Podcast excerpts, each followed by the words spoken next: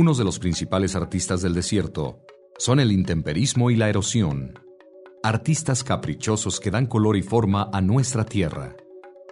El intemperismo o meteorización es la acción combinada de procesos climáticos, biológicos, etc., mediante los cuales la roca es descompuesta y desintegrada por la exposición continua a los agentes atmosféricos, transformando a las piedras masivas y duras en un manto residual finamente fragmentado preparando a los materiales rocosos para ser transportados por los agentes de la erosión terrestre, como el agua corriente, el hielo glaciar, olas y viento.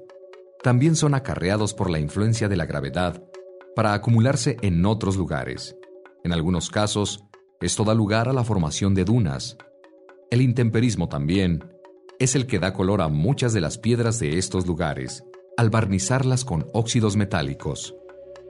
La erosión es el desgaste y fragmentación de los materiales de la superficie terrestre por acción del agua y el viento.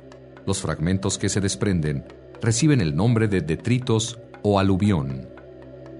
Cerca de dos terceras partes de los suelos de México son pocos profundos, lo cual trae consigo numerosos problemas.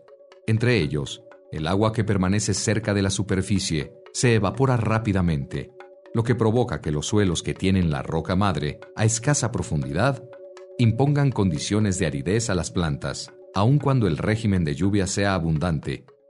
Por otro lado, cuando llueve, los suelos delgados se saturan rápidamente, de tal modo que el agua que no puede infiltrarse comienza a correr por la superficie, erosionándola. Cuando llueve, parte del calcio en disolución es acarreado por el agua que lo deposita en zonas más profundas. Este elemento Puede entonces reaccionar químicamente para producir carbonato de calcio, el cual se cementa firmemente formando un estrato más o menos continuo que asemeja a una roca. El caliche. Son precisamente los carbonatos de calcio lo que le da el maravilloso fuego iridiscente a los ópalos y también lo que ocasiona las burbujas a los refrescos gaseosos.